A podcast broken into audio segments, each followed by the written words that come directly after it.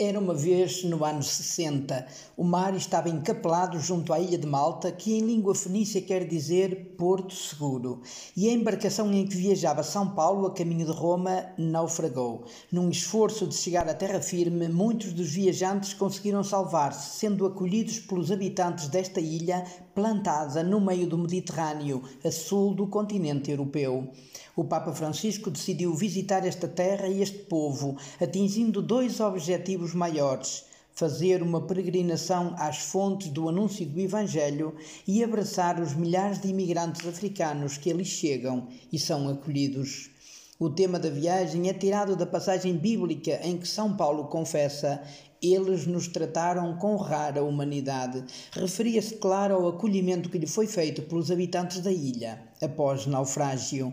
Esta igreja multissecular fora já visitada por João Paulo II e Bento XVI, noutros contextos e com outros objetivos. Em plena guerra na Ucrânia, após a invasão das tropas russas, o Papa Francisco teve intervenções muito frontais, apontando o dedo a muitas situações desumanas, elogiando o que de bom se faz e rasgando novos caminhos para um futuro de justiça, paz e encontro de povos e culturas. O Papa chegou na manhã de sábado a esta ilha que tem menos de 500 mil habitantes, sendo 85% católicos. Foi recebido em festa por autoridades e povo. As suas primeiras palavras foram para os responsáveis políticos da ilha e diplomatas. Disse que esta ilha é o coração do Mediterrâneo e o seu povo no hino canta sempre a unidade e a paz. Lembrou que uma sociedade de progresso assenta nos pilares da honestidade, da justiça, do sentido sentido do dever, da transparência, exigindo assim a equidade social, o cuidado da casa comum, a proteção da vida, o acolhimento ao estrangeiro e o combate sem tréguas a todas as formas de corrupção e ao consumismo desenfreado. Elogiou a, a, coragem de um povo que tem acolhido vagas de imigrantes que fogem de injustiças gritantes, conflitos violentos ou alterações climáticas desastrosas. Criticou as guerras geradas pela ganância de alguns senhores que, para além das tragédias que provocam, impedem o combate de grandes males, como a fome no mundo e a luta pelas desigualdades. Terminou com a convicção de que não podemos dar nunca lugar à globalização da indiferença.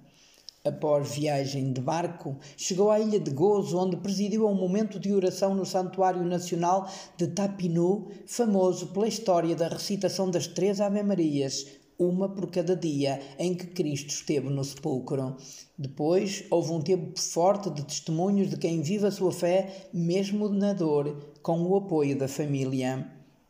O Papa, na sua breve intervenção, falou da arte do acolhimento. A esta ilha de Malta chegam tantos imigrantes crucificados pela dor, miséria, pobreza e violência. São pessoas naufragadas pelas tempestades da vida, que precisam de ser aquecidas pelas fogueiras de ternura do povo desta ilha pequena, mas com um coração grande. De regresso a Malta, o domingo começou com a visita à Gruta de São Paulo, ao que se seguiu a celebração da missa no Largo da Igranai. O Papa atacou todas as formas de hipocrisia, falando do Deus que deixa sempre aberta uma porta para a libertação e a salvação. Temos que ser testemunhas incansáveis da misericórdia, pois também Deus perdoa tudo. O momento mais esperado e mais simbólico desta visita foi o encontro no Centro para os Migrantes João 23 Peace Lab.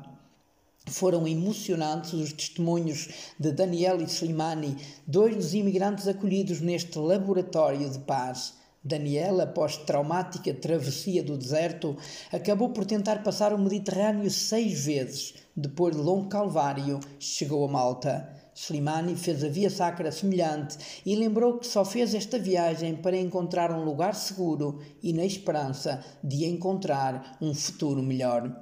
O Papa Francisco, na sua intervenção, pediu que Malta continuasse a ser porto seguro para quantos chegam às costas destas ilhas, com histórias iguais aos que fogem da guerra na Ucrânia e noutras paragens do mundo. Só com acolhimento e humanidade conseguiremos evitar o naufrágio que ameaça o navio da nossa civilização. O futuro da família humana está no caminho da fraternidade, da amizade social e da cultura do encontro. Os imigrantes não são números, mas pessoas de carne e osso, com direitos espezinhados, muitas vezes com a cumplicidade das autoridades competentes. Ficam a ecoar as palavras do padre Dionísios, o velho franciscano de 91 anos, diretor deste centro. Disse: O Papa Francisco é a única voz do mundo que fala pelos pobres Precisamos que outras nações escutem as suas palavras.